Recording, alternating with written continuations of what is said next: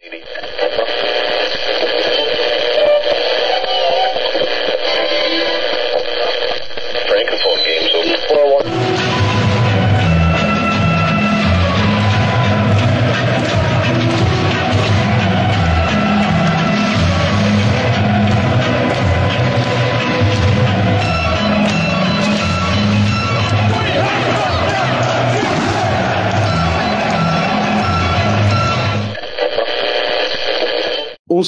amigos, Radio Chelsea número 28 y bueno, finalmente la, racha de no ganar llegó a su fin. Tenemos una victoria, una victoria para debatir porque no fue una victoria de todo convincente, pero se ganó. Y hoy tengo aquí a mi lado a Gustavo, que regresa a nosotros desde el último podcast, y por supuesto a Oscar y Jordan. ¿Cómo están? Un saludo a todos los que pensaban que yo solamente aparecía cuando perdíamos. Ganamos, no convencimos no convencimos, pero ganamos. Así que bueno, ya estoy tumbando bastantes, digamos, teorías conspirativas. Saludos. Un saludo tengan todos, ¿no? Menos mal, Pedrito, que invitaste a Gustavo, porque parecía que cada vez que Gustavo venía, eh, el Chelsea era para analizar una, una derrota. Pero no, como tú dijiste, al fin ganamos un partido, vamos a analizar, pues fue un partido, se ganó, estamos con la euforia de que después de tanto tiempo el Chelsea ganó, pero eh, un poquito insípida la victoria.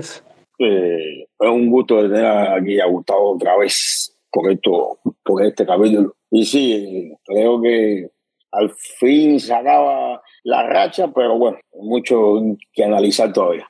Bueno, ahora lo decían todos ustedes. Realmente fue un partido, yo estaré hablando de eso más adelante, pero fue un partido bastante raro, pero se sacó el resultado, cosa que no pasaba. Escuche, desde el 15 de enero el Chelsea no ganaba otro partido que empezó el año. Realmente una racha bastante prolongada que llegó a su fin y bueno, estaremos hablando sobre el partido y por supuesto, esta semana eh, regresa probablemente el partido más importante que tengamos de acá a que termine la temporada, que es el, la, la vuelta de contra Domu en la Champions. Y bueno, también estaremos analizando ese, ese partido más adelante en el programa. Entonces, eh, entrando en Madrid, eh, partido fin de semana, eh, victoria 1 a 0 contra Leeds United. Creo que el primer tema que sale a la vista es precisamente hablar de cómo es que Chelsea consigue una victoria en un partido donde no jugó tan bien. Gustavo, eh, no sé qué piensas al respecto y Jordan, después no sé si quieras eh, agregar algo eh, bueno, básicamente el equipo gana porque concreta una jugada a balón parado. Siendo sincero, considero que el equipo no ensaya malas jugadas en córner o tiro libres por fin salió una, eh, pero el resto es más de lo mismo. Eh, claro, en este caso ayudó el contexto del rival, un rival un poco más débil, eh, pero siguen estando las mismas falencias, no concretamos. Creo que es el cuarto o quinto partido en el que veo que el Chelsea tiene tres o cuatro ocasiones claras de gol y no consigue anotar. me parece que si eso sigue fallando, el equipo no va a poder, digamos, salir de esta, de esta situación. Porque este rival fue, digamos, un rival de menor perfil, pero cuando toca un rival de mayor perfil, vamos a seguir en lo mismo. Bueno, Gustavo, yo eh, te comento, eh, incluso soy más valiente y puedo decir que yo he visto partidos donde el equipo no gana y, y el equipo ha jugado mejor. Bueno, a mí me, me a entender eso. Eh, un partido que bueno, se dividió en tramos, como es, como es habitual.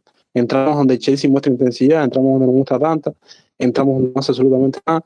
Y como dice, un patrón que, que viene repitiendo partido tras partido. La única diferencia es que en este partido se sacó el resultado. Yo no sé cómo viste tú el trámite del partido y sobre todo dónde tuvo la clave ¿no? para conseguir esta victoria que nos alivió un poco eh, en momentos eh, en el club. Sí, yo creo. Eh, para mí, un partido pasó de 95 primeros minutos eh, donde se pensaba que, que, Chelsea con esta alineación cambiaría la cara. Después de esos 30 minutos en adelante, creo que fue más de lo mismo. Incluso creo que, eh, creo que hasta peor. Creo, me atrevo a decir que en esta victoria se jugó peor que en la derrota contra Santos. Ahora, yo creo que la clave de la victoria fue el empuje de algunos jugadores de tratar de sacarle, de sacarle, de sacar el partido. Eh, me quedo con eso. Al menos mostraron ganas de, de salir de esa mala racha, aunque se veía que por momentos se caían, pero bueno, mostraron esa gana. De ahí para allá no creo que pueda eh, sacar algo más positivo de la victoria. Eh, Oscar, Oscar, voy contigo. Esta semana, bueno, eh, se llegaba a este partido con las bajas de, de Teo Silva, eh, confirmada por seis, por seis semanas, y, se, y, y nuevamente una recaída de, de Rigen. O sea, eh, se da este partido con de Rigen, al final no pudo participar. Y entonces, no sé cómo tú viste el 11. Y yo te decía que, bueno, una de las claves fue que se cambió el sistema. ¿Por qué crees tú que Potter cambia eh, el sistema táctico y crees que fue obligado por las lesiones que estaba comentando o porque era momento para probar la cosa? Yo creo que ya Potter eh, estaba siendo como que obligado a cambiar. Ya llevaba muchos partidos sin cambiar lo que es el parado táctico y, y, como los resultados no lo estaban acompañando, ya, eh, ya se esperaba que este partido sería donde él volviera a, a, usar la línea de tres, que le había dado resultados anteriormente, y ya como que muchos de nosotros ya antes del partido veníamos hablando que, que era momento de, de hacer este cambio, eh, volver a ver a los Tuchis eh, jugando de, de, carrilero derecho, que, que lo habíamos visto en los inicios de Potter, recuerdo, eh, y por ahí más o menos vino la cosa, volver a darle oportunidad a Sterling, que es un jugador que se estaba ganando también estar en el 11 titular. Y lo demás, eh, lo mismo, lo mismo, los jugadores, porque hay jugadores que son inamovibles, en el caso de Joao, en el caso de Enzo Fernández, Kovacic también. Y por ahí, por ahí vino la cosa del de cambio. Y después vamos a hablar del, del, del, tema de los cambios, eso vamos a hablar después más adelante.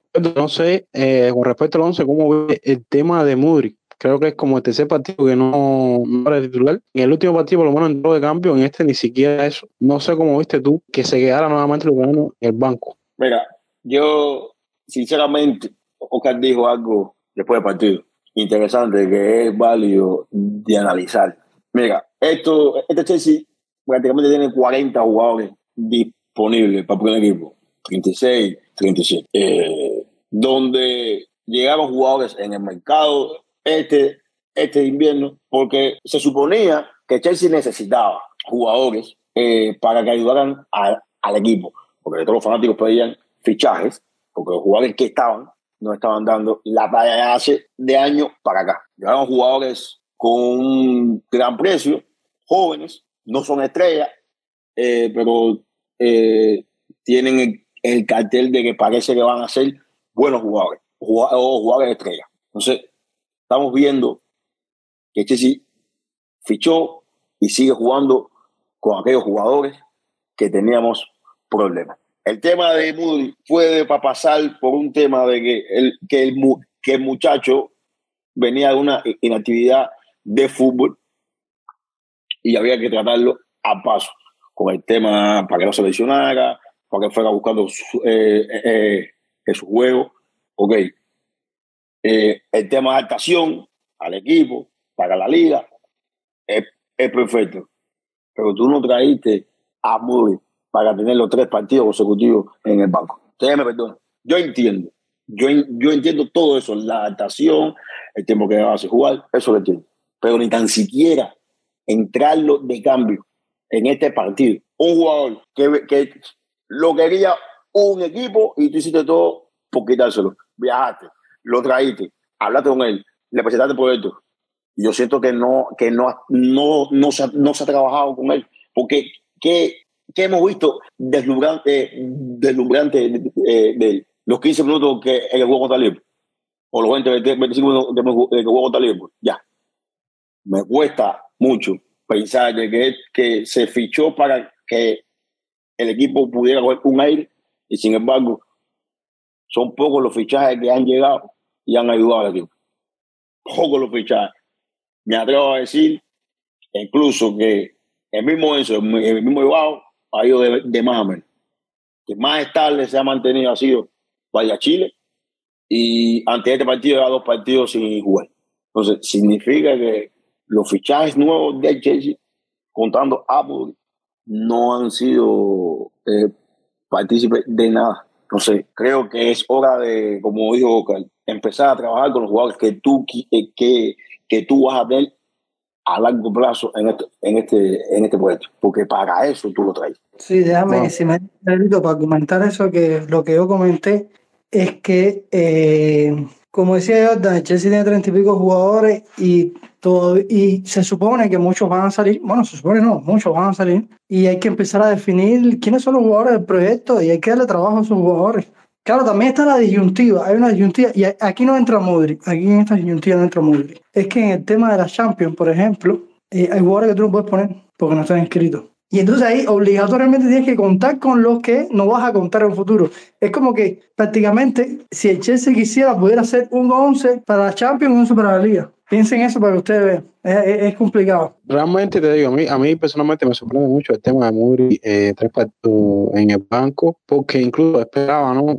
Eh, ver con, con, lo que decía Oscar, ahora ven un partido de Champions en el cual contamos con Sterling y contamos con Muri. Me hubiese gustado ver el entendimiento, la meditación de ellos dos que vamos, vamos a, van a hacer nuestras cartas para enfrentar a Dom. Eh, quitando, bueno, por supuesto, el tema de Bafel. Pero bueno, no fue así para Graham Potter. Hay que ver si entre semana eh, le da la oportunidad, muchachos. Ya espero que sí. Pero bueno, ese es un tema para más adelante. Al igual que el tema de los cambios, que eh, hay mucho que hablar ahí. Entonces, quedándonos con el tema de, del cambio de sistema. Señores, una cosa es lo que pasó y otra cosa es lo que realmente sucedió con el rendimiento. Eh, con este cambio de sistema. Eh, Gustavo, para ti, ¿cómo fue el rendimiento del equipo con la tan pedida línea de tres? El rendimiento para mí fue de regular a malo y se nota por el ajuste que, que, que, se vio en los centrales, ¿no? Principalmente en el caso de Curibali y, y Chile. Ellos vienen de jugar con línea de cuatro, digamos, este, principalmente, o sea, Curibali viene casi toda su vida a jugar con línea de cuatro y, y se notó, se notó en, en muchas situaciones, en muchas jugadas del partido que, el ajuste que, tuvieron que hacer ellos y el equipo en general para jugar con línea de 5 dio muchas ventajas a la espalda de la tanto de los stoppers como de los carrileros. Eh, que si hubiese sido un equipo de mayor perfil, probablemente hubiesen invocado alguna, jugada así. Eh, a Culibalí lo que sí tengo que destacarle es que se encargó de corregir mucho, más allá de que no estaba cómodo, trató de compensar corrigiendo, sobre todo hacia banda hacia costado izquierdo, eh, tapándole o, corrigiendo ahí la espalda de, de, Badia Chile y, las internadas que hacían por la banda de Chilwell. Eh, porque realmente hubo muchos pases filtrados ahí en ese espacio que, que, no fueron cubiertos correctamente. Eh, más adelante, bueno, en el caso del doble pivote, creo que también se ve un poco afectado porque hubo un choque de roles o funciones entre Enzo y Kovacic que al final repercutió más en Enzo que en Kovacic, porque obviamente Kovacic conoce cómo jugar con línea de tres, eh, pero yo sentí que Enzo estaba por un momento, no sabía si era el que tenía que marcar, si era el que tenía que dar salida, si era el que tenía que, que cubrir un poquito más hacia un costado, si tenía que ir más hacia el centro, porque Kovacic lastimosamente, eh, a pesar de que no tuvo un partido malo, eh, fue un jugador que se fue a la base de la jugada, trataba de darle salida al equipo, pero llegaba a un punto en que no avanzaba más. Entonces ahí era cuando Enzo, me imagino que decía, bueno, pero entonces si tú estás dándole salida al equipo, este, sigue tú adelante, ¿no? Entonces no había una sincronización ahí eh, y eso, eso se tradujo mucho en, en la progresión del equipo hacia adelante, ¿no? Eh, en líneas generales creo que eso fue lo que, lo que vi con la línea, la línea de tres. Eh, no me gustó lo que vi, nuevamente recalco lo que vi de, sobre todo de Bahía Chile. Y bueno, ya creo que Jordan va a profundizar un poco más con el tema del, del rendimiento de los carrileros. A ver, eh, realmente el esquema no fue una revolución. Yo por lo menos no lo vi así, te, te digo, creo que han habido partidos que han jugado en línea de cuatro y el equipo lucido un poco más organizado. Y yo te decía esto del tema de como tal el desorden en varias líneas de, de juego de Chelsea con este, o sea, con este regreso al, sistema de línea de tres. Jordan, eh, no sé cómo viste tú. Yo tengo aquí algunas cosas, pero quiero que también tú eh, me apoyes, ¿no? El tema defensivo, porque si bien el Chelsea mantiene la puerta a cero, realmente yo creo que el partido defensivo de Chelsea fue vulnerable eh, por, muchas, por muchas razones. Sí, yo, yo lo comentaba. Para mí, es, a ver, la, el, el resultado con la, con la portería en cero te para mí, te puede maquillar un poco de lo que es, ah, te dejaba la portería en cero y el Chelsea defendió bien. Yo no veo así. Ya lo ha gustado. Y lo pienso yo. Para mí, Koulibaly limpió muchos muchos errores, principalmente de ese lado izquierdo, no, eh, no solo de los de Guayaquil, sino lo que estaba haciendo Chihuel a la, a la hora de defender, que oh, mucha gente dijo que Chihuel hizo un partidazo, yo no lo vi así, sinceramente yo no vi ese gran partidazo de, de Chihuel, pero bueno, y también esto es como una constante, no entiendo por qué los mediocampistas de Chelsea no apoyan en las bandas. Y es algo que, que, que estoy viendo desde hace, desde hace tiempo. Que los mediocampistas, ya sea en un, en un, en un tribote o en un doble pivote, no caen a la banda para ayudar en, en zonas defensivas. Ahora, donde sí tengo que dar es el, el 100, es en la, en, en, la, en la precisión de la salida del balón. Los centrales de Chelsea en este partido fueron muy precisos, o sea, con el pase corto con el, o, con el pase largo. Pero a la hora de retroceder, a la hora de, de, de las la, a la hora de los unos contra uno, fueron muy erróneos. E incluso, e incluso la banda de, eh, de Rubén fue un fantasma. Pero bueno, sabemos que Rubén no es carrilero, está ahí cubriendo una posición que, que no es la suya. Creo que el muchacho eh, es el comodín de- del equipo. Donde, donde falta un jugador, lo van a poner ahí. Y eso a jugador lo va, lo va a acabar de reventar. Pero esa banda fue nula totalmente. Nula totalmente en ataque y en defensa.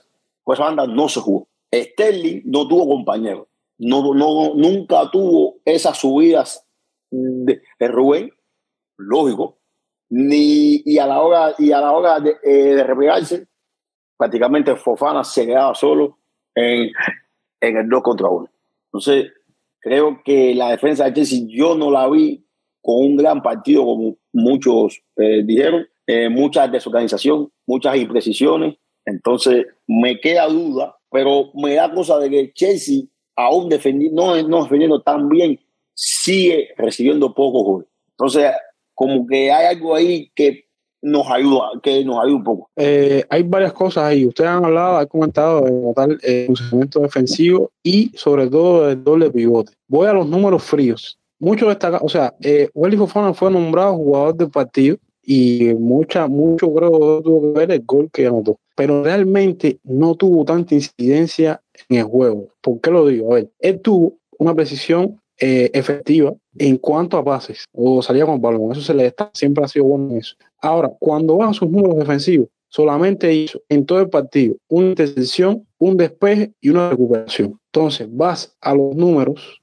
de, de Gulibale y de Guayaquil. Por ejemplo, Guayaquil hizo, a pesar de que no fue tampoco su mejor partido, hizo esa recuperación de balón y, y Koulibaly 6. Y en despeje, eh, duplica la cantidad de, de Fofana y Guayaquil triplica la cantidad de, eh, o sea, de intercepciones de Eugenio Fofana. O sea, esto explica un poco lo que comentaba Jordan. El salidero, creo, en la defensa está eh, tirado por la banda izquierda. Realmente, sí, Fofana tuvo éxito en los dos terrestres que, enfrentó, pero fue que, fue, fue que tampoco el juego de, del rival se, se recalcó por el, por el costado de Fofana. Eh, yo te digo, creo que eso en parte es lo que dice Gustavo. Creo que el, el, equipo, o sea, no todos los jugadores que tenemos están hechos para la línea de tres. Creo que eso quedó claro en este partido. Porque no solo, ahora vamos a hablando más, más adelante de otro aspecto del juego que no hemos mencionado, pero, pero también eh, hay que tener a los jugadores idóneos y creo que también al mismo tiempo la baja de Silva está siendo fundamental para la organización defensiva. Y en cuanto a el tema del mediocampo. Gustavo decía muy interesante. Gustavo decía que nunca se definió el rol de mediocentro denso, si era el que iba a dar salida o era el que iba a, a, a, a, defender. Hay una cosa que siempre ha hecho Enzo Fernández y no ha desentonado, y es ser preciso en lo que hace. En este partido dio una gran cantidad de pases largos o cambios de juego desde atrás, cosa que siempre es agradecida eh, en el equipo. Hizo más de 10 recuperaciones de balón y también dio una gran cantidad de pases en el último tercio del terreno. Sin embargo, no pudo tener realmente ninguna incidencia en el juego porque había, era tanta la desconexión entre él y los jugadores de ataque, pero creo que estamos aprovechando las cualidades de Enzo Fernández y, y no sé, no sé, creo que ya el, el, el, punto no radica entonces en el sistema de el sistema táctico que se emplee eh, en el partido. Eh, Oscar, no sé eh, si tú viste que este cambio de sistema tuvo una influencia real, porque muchos lo pedían para que mejorase el ataque, pero realmente tuviste una, una incidencia en el juego en ataque del equipo con un cambio de sistema. Es que Gustavo lo había comentado, el Chelsea realmente no se vio, la mejora no se vio mucho realmente con ese sistema, lo que usted está hablando, con línea de tres, a nosotros no ha funcionado mucho la línea de tres, pero no ha funcionado mucho la línea de tres con Rigien a un óptimo nivel y aún con un Chivo a un óptimo nivel, es la, es la realidad. Ahora Potter se vio obligado por, por, por, lo mal que estaba, porque estaba con la soga al cuello y estaba obligado a hacer un cambio, pero realmente no se vio un poco.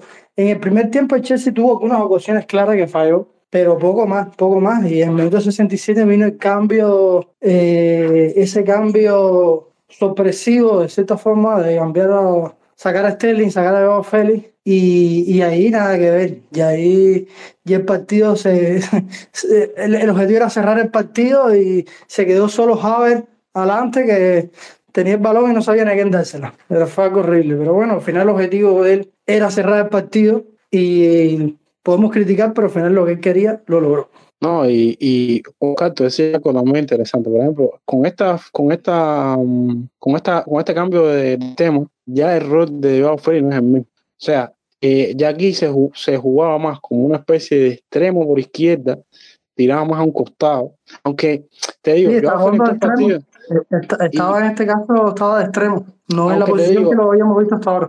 aunque también te digo, también lo vi muy por muchas zonas del campo, no fue solamente la izquierda, eso hay que decirlo. Pero igual, eh, lo vi demasiado móvil, ¿sabes? Y, por ejemplo, eh, lo que comentábamos de Muri, en este sistema no sé en qué lugar encajaría Muri, teniendo en cuenta que Muri no es media punta. Entonces, no sé, no sé. No, eh, no, eso, eso lo hablamos en privado durante el partido, que en este esquema cuesta pensar ver a Mudri, porque Mudri es un juego que le gusta jugar pegado a banda, no juega muy rápido. Y, y, y en este sistema, no sé, habría que verlo, habría que verlo. A no ser que nosotros, dando ideas locas, pensamos, incluso si Potter hacía algo así parecido con lo, lo que hacía Tuchel con, con Pulisic, que lo ponía a carrilar, alguna locura de eso.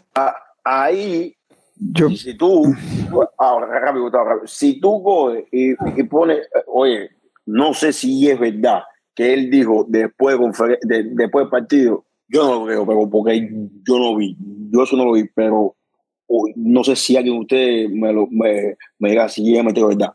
Que Potter dijo que él todavía no sabe en qué lugar va a poner a, a, a Montejuez. Si No. eso es verdad, si eso Yo es no verdad, es muy bien. Yo no puedo creer que haya dicho eso, te juro, vaya, si, si tú, tú sabes dónde tú vas a colocar a un jugador, brother, eh, tienes un problema serio. yo pienso que si lo de Mudrik es una incógnita, sin embargo, creo que si Sterling lo estás colocando como media punta, jugando con, un- con línea de tres, Sterling siendo extremo, tú puedes, o sea, Mudrik se puede, se puede, se puede adaptar a la, a- la posición. O sea, no, no lo veo tan, tan difícil. Eh, así que tocaría probarlo. Eh, Yo- y Sí, Sí, o sea, si te pones a ver, o sea, en principio Sterling, el rol de él, o, sea, o sea, sus características, claro, obviamente Mudrik es más explosivo y todo lo demás, pero ambos son extremos, ambos son desequilibrio, y, y si pudiste poner a Sterling, ¿quién quita que no puedas adaptar a Mudrik a ese rol? Incluso, mira, incluso, cuando estaba tú, tú estabas tratando de, de entrar un 4-2-2-2, donde, donde Sterling funcionaba como, como interior, superpuesto por, eh, por Rich James, y aprovechaba la, eh, los regates y la velocidad que, y la velocidad que tengan ambos. Eh, entonces, pero era un poquito como que más retrasado, era más retrasado, y parecía, se recuerdan que era Sterling el que salía con la, con la jugada, el que cogía el balón y empezaba eh, la jugada de ese medio campo hacia adelante. Con Potter, Sterling está más adelante. Exacto. No, eh, el tema es que también, el tema es que también que recuerdo que en los primeros partidos de Potter, eh, mucho esto, muchas de estas variantes fueron impulsadas por el tema de las lesiones. Él buscaba quizás un poco más de verticalidad desde la banda, pero bueno, la realidad es que ahora tenemos a gran cantidad de jugadores en ataque y bueno, eh, habrá que ver. Yo te digo, al final yo quería llegar a dos conclusiones. La primera, yo creo que el tema de Chelsea no pasa por el sistema táctico, ¿sabes? Incluso me atrevo a decir que el mejor sistema táctico que le pueda, que pueda acomodar a Chelsea es de línea de cuatro. Y me disculpa que no le guste, ¿sabes? Porque el rol del doble pivote en este sistema, el tema de la incógnita de lo que estamos hablando ahora, de los jugadores convertidos en media punta o los extremos convertidos en media punta, etcétera, eh, va a ser un problema. Entonces, ¿por qué reconvertir jugadores cuando lo puedes acomodar en otro sistema? ¿Sabes? Esa es la incógnita. Y eh, la otra conclusión que llegar es que los problemas de ataque de Chelsea no pasan por el sistema tampoco, ¿sabes? Entonces, no sé, no sé, yo, o sea, eh, lo vi esa forma, lo vi esa forma, y por supuesto, hasta que no vamos a jugar a Madrid en cualquiera de los sistemas, no sabemos exactamente qué tipo de jugadores, porque realmente el, el muchacho se ha mostrado poco. Entre lo que entra de cambio o lo que ha jugado y las cosas no han salido, realmente el fanático de Chelsea ahora mismo no puede saber qué tipo de jugadores o qué puede dar de Chelsea. Y por eso es que esperemos, ¿no? Que para dar el partido esta semana, eh, nada, se utilice, porque creo que al final llegó para eso, para, para aportar, ¿no? Tienes toda la razón. El, el tema no es el, el, la alineación como tal, pero sí es cierto que, que, tenía que probar otra vez con línea de tres, porque, porque el contexto se lo pedía, por la racha se lo, porque la racha no, era buena y, y, quizás el cambiar a línea de tres podía darle otra vez, digamos, ese envío anímico, porque él cuando empezó a ganar estaba con línea de tres, pero no tenía los fichajes que tenía ahora. Y, y, si te pones a analizar bien y hacer un inventario de los jugadores que tú tienes y partiendo de la defensa, que es donde se construye el equipo, tú realmente no tienes la cantidad de defensas para jugar línea de, o sea, no tienes la cantidad de centrales adaptados a jugar la línea de, tres, como uno, como uno quizás pensaría, porque Koulibaly ni Chile te lo, lo van a hacer. Thiago Silva no lo puedes, no lo puedes exprimir toda la temporada. Entonces, ya tienes tres menos. No vas a depender del rendimiento de Chalobá o de un Aspilicueta reconvertido cuando también no tienes un backup para, cuando tampoco tienes un backup para Rich Game. Entonces, sí fue bueno que lo intentara con la línea de tres. Creo que no, no, no, no es suficiente por, por un tema también de roles. Y al tema de roles, ¿a qué voy? Que, que el equipo más allá de que tú cambies la alineación, está, está, está teniendo automatismo. O sea, el, el, el, desempeño de Joao Félix en el partido contra, eh, contra el Leeds fue muy similar a lo que él venía haciendo cuando el equipo jugaba con línea de cuatro. Entonces, prácticamente el equipo tuvo nula una banda. Porque Sterling empezó a generar más desequilibrio cuando se tiró para banda izquierda, que Chivo lo apoyó un poco más y la banda derecha quedó prácticamente muerta. Entonces, tú, te, tú me estás cambiando un esquema, pero no estás cambiando los roles como tal, tú vas a tener un, un, un, desacople muy marcado en el equipo. Y eso se vio también en el retroceso y se vio también en el desempeño de la defensa.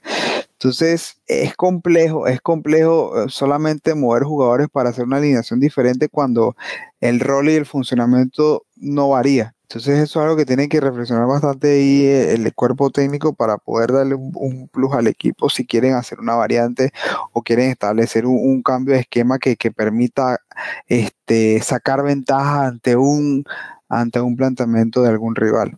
Y a eso que cuando, cuando Graham Potter consiguió resultados con ese sistema, hay muchos jugadores que ya no están por, por un motivo u otro disponibles en el equipo. Tengo que mencionarlo porque realmente es necesario. Jorginho ya no está.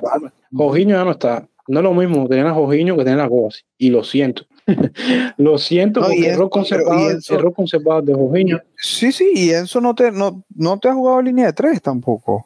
O sea, con el Chelsea no. Entonces, es un cambio total. Además, claro, claro, que en este, en esta animación tú debes tener a dos mediocentros, de cierta forma que sean ocho, ¿sabes? Sean, vayan de área a área. Y eso en el retroceso no es su fuerte. Y, y si harías a eso, que si no es el jugador defensivamente más dotado, realmente el equipo queda partido, ¿sabes? Las transiciones del equipo contrario llegan muy rápido a la defensa y por eso es que no, no se puede, eh, no puede, no puede, no puede funcionar, ¿sabes? Es que, mega, si te das cuenta, no sé, no sé si ustedes sienten, pero es que siento yo, es que el Chelsea, yo siento que el Chelsea todavía no ha, no avanzado en el medio campo.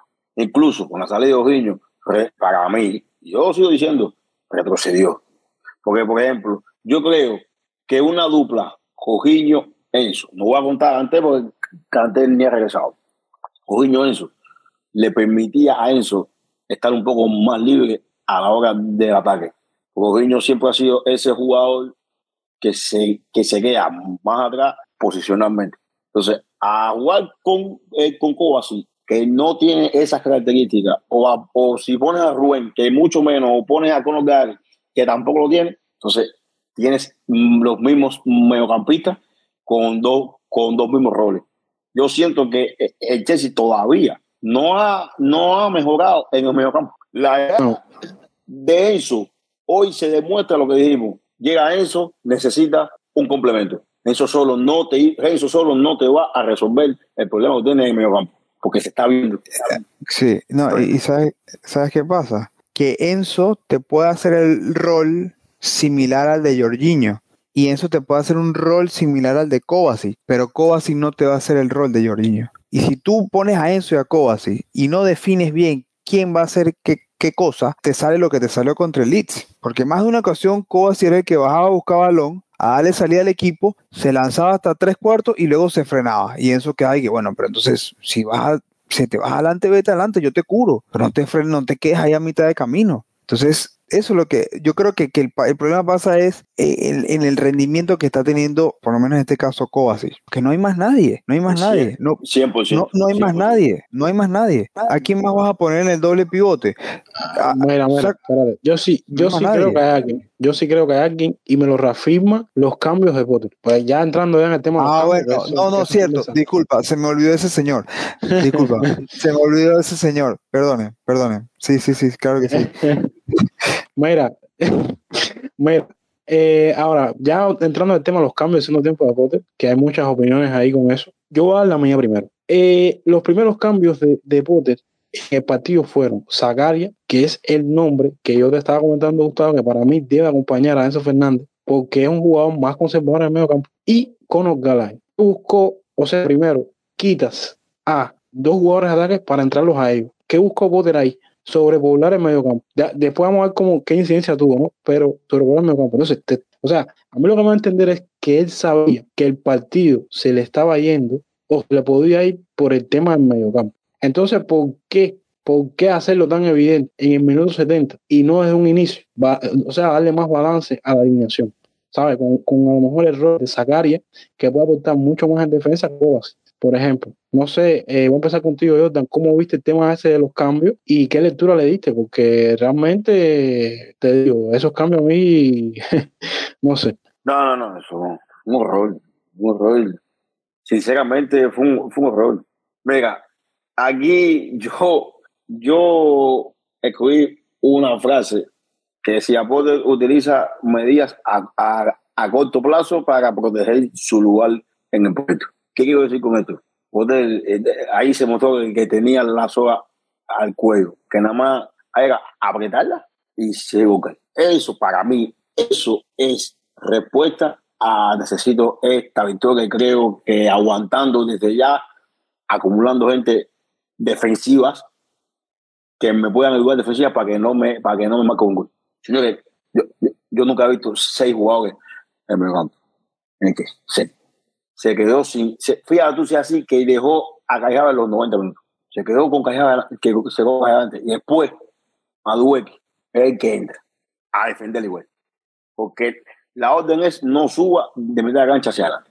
Dejen, dejen a Callejada a- a- adelante solo en ese falla con los centrales. Para mí fue unos cambios de desesperación, de, de DT que, que sabe estar en la, la vuelta floja y que tenía que sacar el partido a como fuera.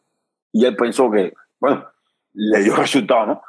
Eh, que sacar el resultado era eso, acumular gente defensiva en esa zona, en esa zona de compra. Yo no veo otra. Es que habían dos posibles explicaciones. Una, que tú quisieras oxigenar a jugadores para el partido de Champions, que eso tú lo haces fácilmente cambiando posición por posición, que es lo que yo esperé. Y lo otro es lo que tú dices, cerrar el partido, cosa que ahora, porque se sacó el resultado, nosotros no estamos criticándolo, o sea, no estamos criticándolo tan abiertamente, pero si no se hubiese dado el resultado y tú en el minuto 70 hubieses hecho eso, aquí estuviésemos debatiendo eh, casi todo el programa sobre eso. Porque realmente yo pienso que sí, el partido hay que cerrarlo, pero más adelante, ¿sabes? No es tan temprano. y, y menos por la mínima. Entonces, te digo, yo realmente eh, eso que intentó de sobreponer el mediocampo realmente no, no me dice mucho. No sé cómo lo ves tú, eh, Oscar y, y, Gustavo. Es que las dos cosas que tú dijiste, Pedro, tienen, son, eh, tienen la razón por las dos partes. Una, hay que dos jugadores que van a ser clave el martes.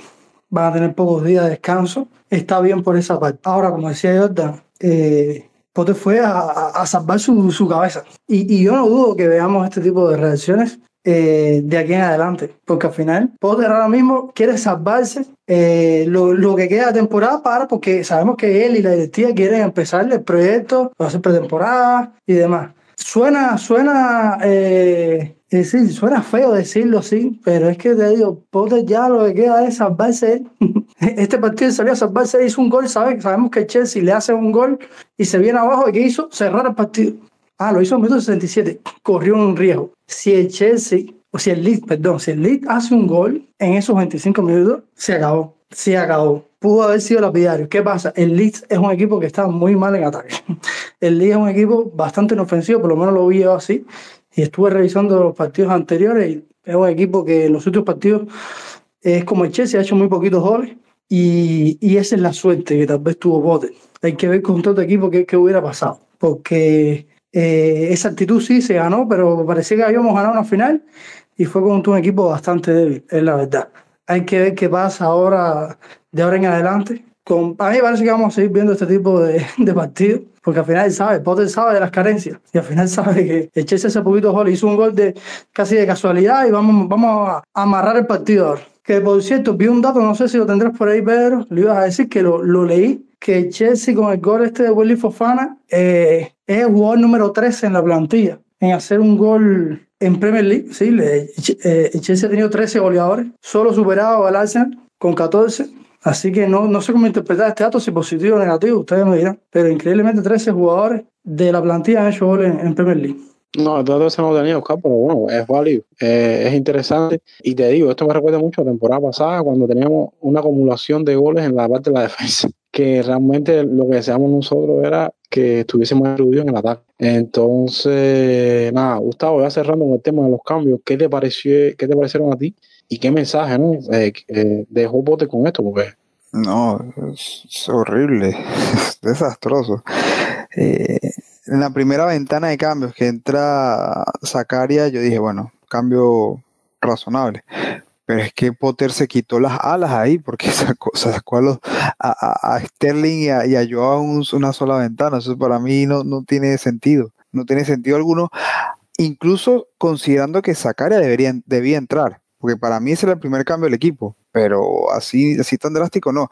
Eh, por un momento pensé que estaba viendo la, la, jornada 38, un partido del Burnley contra el Leeds United y que te está jugando el descenso, porque tiró, tiró, tiró todo el equipo atrás y, y cuando maquilla lo, el, el, esquema metiendo a Madueque en el 83, 84, pensé que Madueque iba a estar un poco más adelante y prácticamente hizo una línea de 6 porque metió a Chalobá por, por Loftuchik y obviamente por Chalobá no es carrilero, se tira un poco más hacia el medio y Madue que cubre el, el, el, el, otro pedazo de la banda. Prácticamente jugó con línea de 6 al final. Eso, eso, no, no, eso, yo nunca lo había visto en el Chelsea y menos jugando en casa. Es increíble, de verdad. No, no, no tengo otra, otro calificativo para lo, para lo que vi. De no, y los, no, y los 90, es increíble, 90 minutos le dio a Caja. 90 minutos.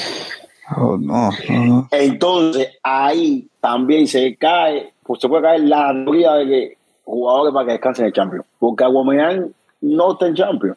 Entonces, tú vas a salir en martes con, con otra vez.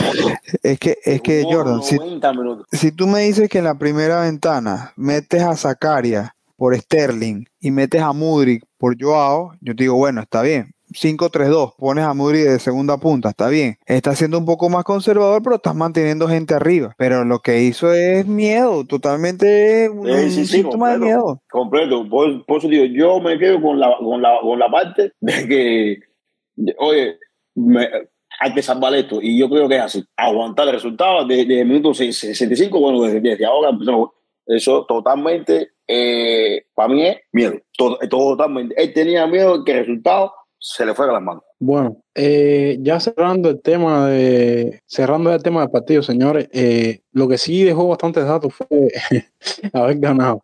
Eh, primero, se sigue cumpliendo, todavía, todavía no terminamos eso, ¿no? Pero bueno, se sigue cumpliendo que Chelsea no pierde en marzo desde el año 2019. Llevamos 13 victorias y un empate. Lo otro, esta temporada, ningún, a pesar de que hemos caído derrotados varias veces en el estadio, en Stamford Bridge, ningún equipo ha concedido menos goles en casa en Premier League que Chelsea. Solamente le han anotado 8. Es lo que bueno, esos 8 han costado partidos. Lo otro, eh, el Chelsea alcanza por primera vez eh, una racha de seis victorias consecutivas en casa contra el Leeds United. La última victoria del Leeds United en Stamford Bridge fue en diciembre del 99. Y también eh, ganando al Leeds, eh, o sea, el Leeds United no pudo conseguir su doblete de liga contra el Chelsea y eso se remonta a la última vez que pasó a la temporada 91-92. Yo te saco entre semanas un hilo de la rivalidad que hay entre el Leeds y Chelsea. Por ahí uno de los datos más interesantes, si no me falla la memoria de Jordan, es que la última vez que el United descendió, Chelsea le ganó la- en la última jornada y lo mandó al descenso.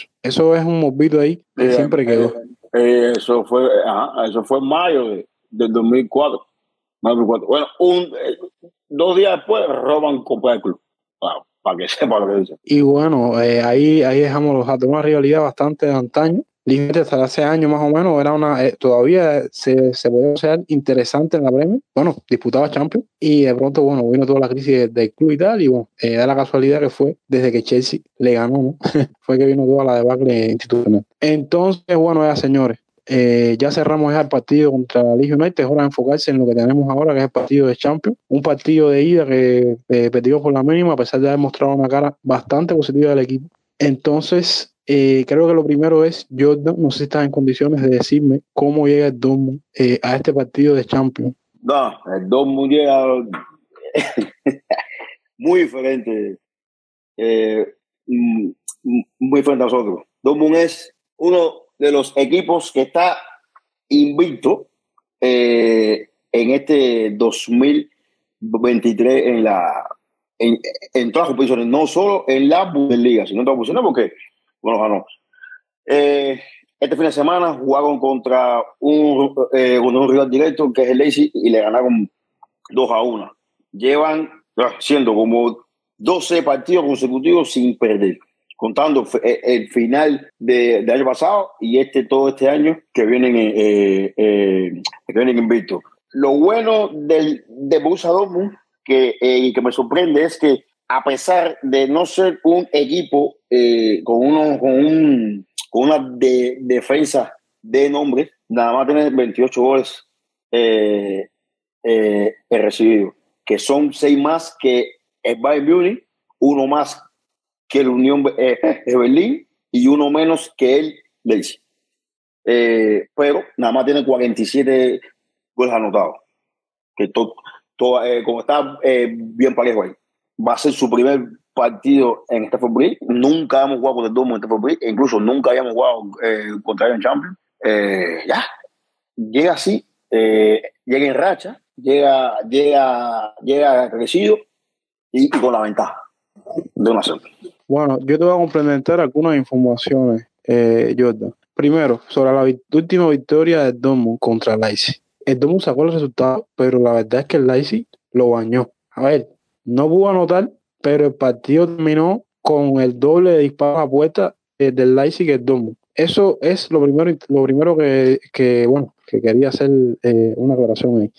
Eh, otro interesante es que el Dortmund trae dos ausencias o lesiones extremadamente sensibles. Una es a Ayem, que fue el que nos anotó en la ida. El muchacho se perdió por varios meses eh, la actividad futbolística. Y el otro, que fue hace poco por un, por un problema en la cadera, fue Cobel, el portero de las siete tajadas en la ida. Eso también por ahí es eh, algo Dos figuras de Chelsea. Oye, Pedro, Bueno, la- bueno, el- las dos figuras, las dos figuras de la ida, de hecho. eh, Eso, pero. Cobel estuvo, Cobel estuvo en el banco contra el Leipzig. Eh, eh, ¿Es confirmada la baja para, para la Champions? Yo tengo entendido, yo tengo entendido que es baja hasta finales de marzo por, por problemas en la cadera. Sí, sí, No sí lo sé. confirmaron. Hoy lo confirmaron que sí, que no iba a estar Mm. en el partido. No, es que está en el banco, como, lo, como estaba buscando aquí, está, está sale en el banco. Mm, Lo pregunté. Y bueno, el portero que tienen ahora, que es eh, Alexander Meyer, no es un portero, es un, es un veterano. eh, dio cuatro tajadas contra el Leipzig, de hecho, pero no es lo Bueno, mismo. es bueno. Eh, No, es no, bueno. es lo, no es lo mismo. No es lo mismo que Kobe, que bueno, nos dio un, un concierto ahí de, de en, en la ida.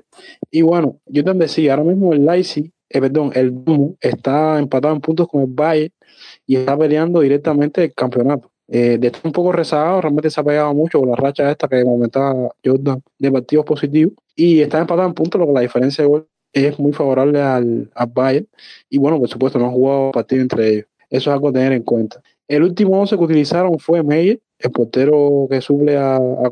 Yo pienso que el último, el último 11 inicial contra Chelsea va a ser el mismo que van a usar contra el Chelsea, pero bueno, es una, es una hipótesis mía. Eh, usaron a Meyer, a Wolf, que hizo de las suyas en la ida, ojo ahí, a Schul, a Klotterback, te digo, no son dos centrales, siguiendo la selección alemana, no son dos centrales que a mí me vienen mucho los ojos, pero de vez en cuando hacen buenos partidos y cumplen. Y a Ria- eh, eh, el otro lateral, a Ri- eh, Riares, ¿cómo se menciona esto? Porque creo que es el exjugador del Unión Berlín que tú sigues mucho. Ese es Julian Rayson.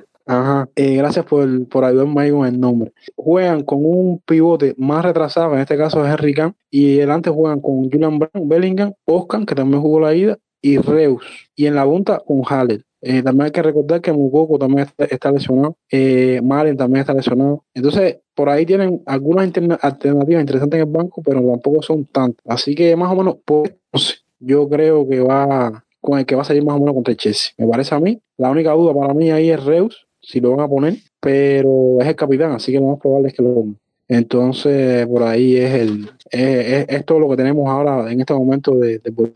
Entonces, viene la pregunta clave, señores. Ya dejemos hablar el partido entre Leeds United, vamos a, a- hacer una hipótesis, ¿no? De lo que debería pasar.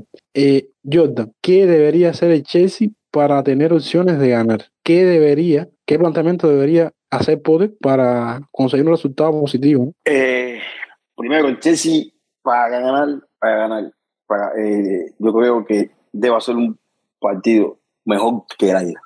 Y está difícil eso. Es un partido mejor que la ida. ¿En qué sentido? No solo jugar un solo tiempo. Chelsea ya necesita ser consistente en los 90, en los 90 minutos. No es diciendo que juegue los 90 minutos con un fútbol extraordinario. Eso de, de un día para otro no va a cambiar, pero por lo menos puede eh, ser cons- eh, consistente 60, 60, 70, 75 minutos. Necesita ser un equipo veloz, que mueva rápido la pelota y utilizar mucho, eh, mucho espacio. Ahora, ahí va el problema. Tienen la ventaja. Ya ellos no, ellos no mostraron que se pueden tirar atrás y salir a la contra. Eso necesitamos ser un partido perfecto en defensa y en, y en medio campo principalmente. Y creo que Potter, yo Potter, no utilizaría eh, la línea de tres contra el Domo. No, yo no, yo no la utilizaría. Esa línea de tres no se vio muy bien en el partido este y creo que con los jugadores que tiene el Borussia Dortmund sí te puede hacer más daño que el United. Yo, sinceramente, es más, me, me atrevería a poner tres, me- tres mediocampistas. Bueno, te adelantaste a un tema que tenía guardadito ahí para un debate eh, adelante, pero bueno, voy contigo, Gustavo. ¿Qué, qué debería hacer el Chelsea?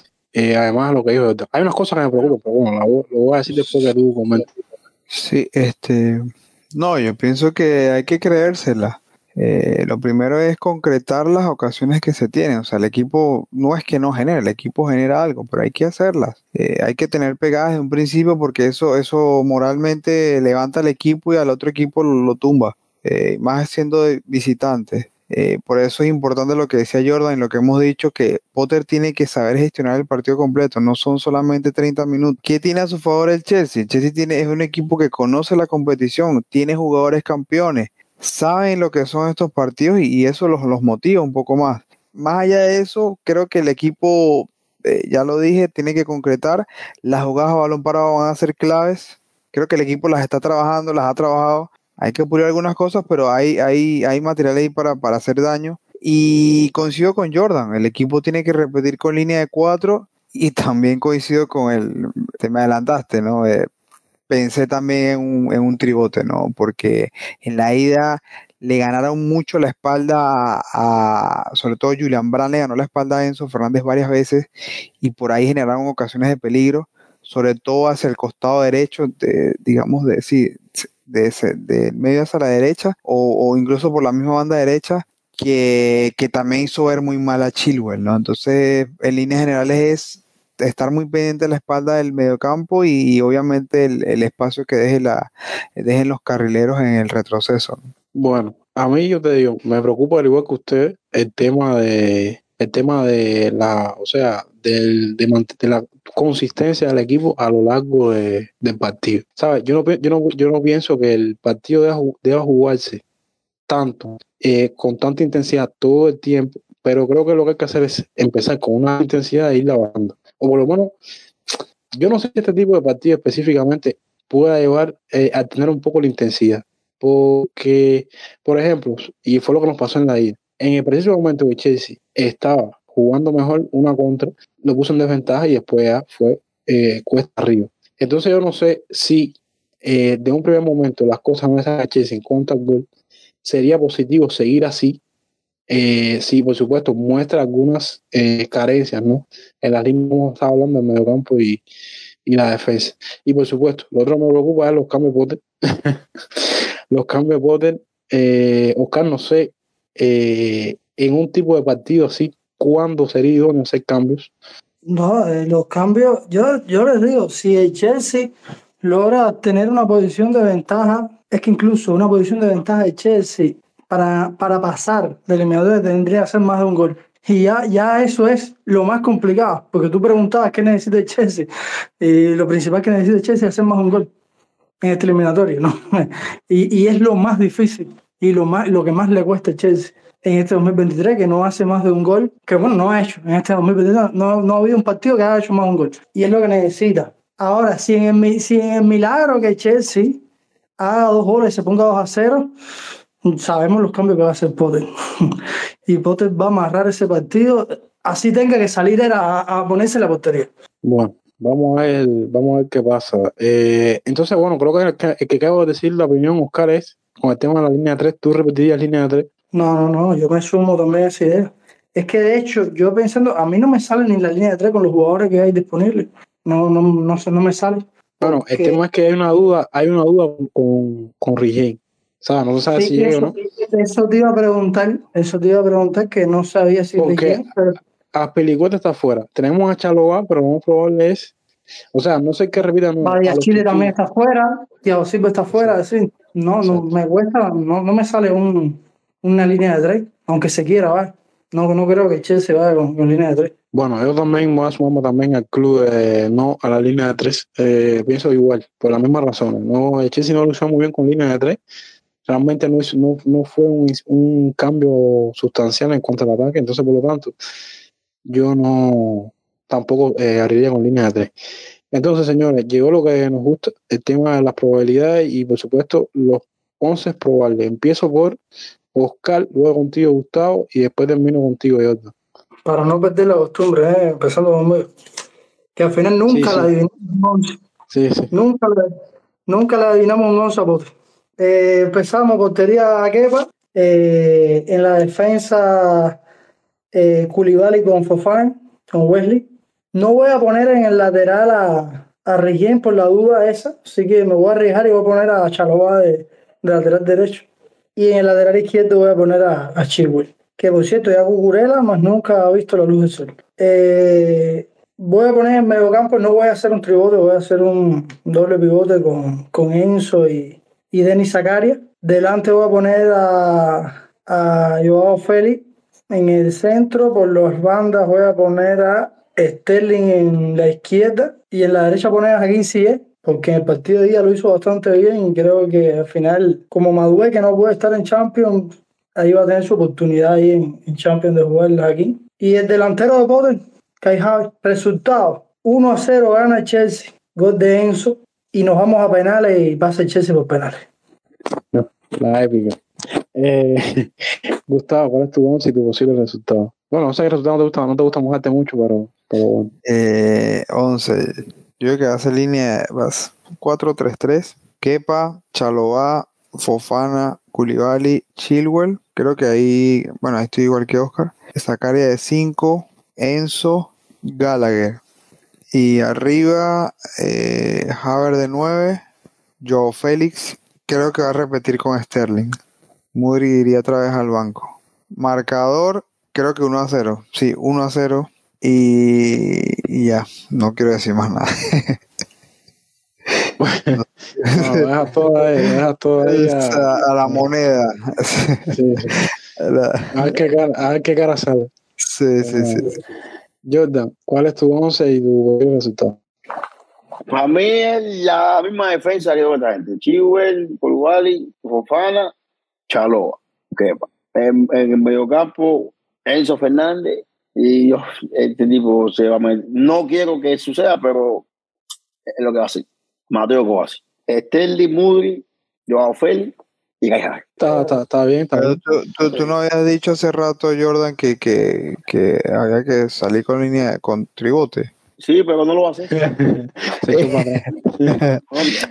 No, es que estás pensando como Potter, o sea, Esa- tú- exacto. ya, ya, ya, está, ya, si, es, ya. si es por, si, es por, si es por mí, si es por mí, yo juego a, con Sterling de 9, pero no lo va a hacer. No, no, no, o sea, te digo, y ¿sabes por qué te digo que estás pensando como Potter? Porque Potter seguramente dice, sí, tengo que jugar con línea de tres. Y cinco minutos antes dice, no, no, no, no, no, voy a seguir con mi 4-2-3-1. Y, te- y yo te digo, y no me sorprenda que dice, gane con línea de 3, voy con línea de 3. y tráigame, ya, esto pasa. Y el resultado Bueno. creo que dos a- eh, 3 a 1. El gol. Tremenda fe. Es que, a ver, verdaderamente Gol de. Sterling, gol de Sterling, gol de Sterling, y nosotros dos que va que cualquiera, que, que, que esa gente, que mete, Doblete, doblete Fofana de cabeza. que quiera, Eh. oja- ojalá, bro. Bueno, eh, yo voy con mi 11. Voy, muy, voy a- con un mix desde Oscar y de Jordan. Defensa y, y portero igual. Keva, eh, Chigwell eh, y Chaloa por la duda de, de Rijay. Voy con Enzo y Zagaria. Adelante voy con Mudri, eh, Joao Félix y Sterling y Javier. 2-0 y creo, yo también tengo presentimiento, Oscar, de que Enzo vamos, vamos, vamos, va a anotar en este partido. Así que voy con el primer gol de él y el otro Callejado. No sé. Entonces, bueno, no, creo que ha sido todo. Creo que ya hemos dicho nuestras probabilidades, nuestra, nuestra previa para el partido y bueno, a esperar ahora a ver qué pasa el, el martes. Y usted, amigo, este ha sido, ha sido todo por hoy. La edición 28 de Radio Chelsea. Eh, manténganse eh, al tanto de nuestros canales, que bueno, siempre estamos haciendo cosas nuevas y tal. Y esperemos ¿no? que el martes se gane y se siga, ¿no? Por supuesto, la racha, la racha de, de buenos resultados. Así que nada, un abrazo, chao.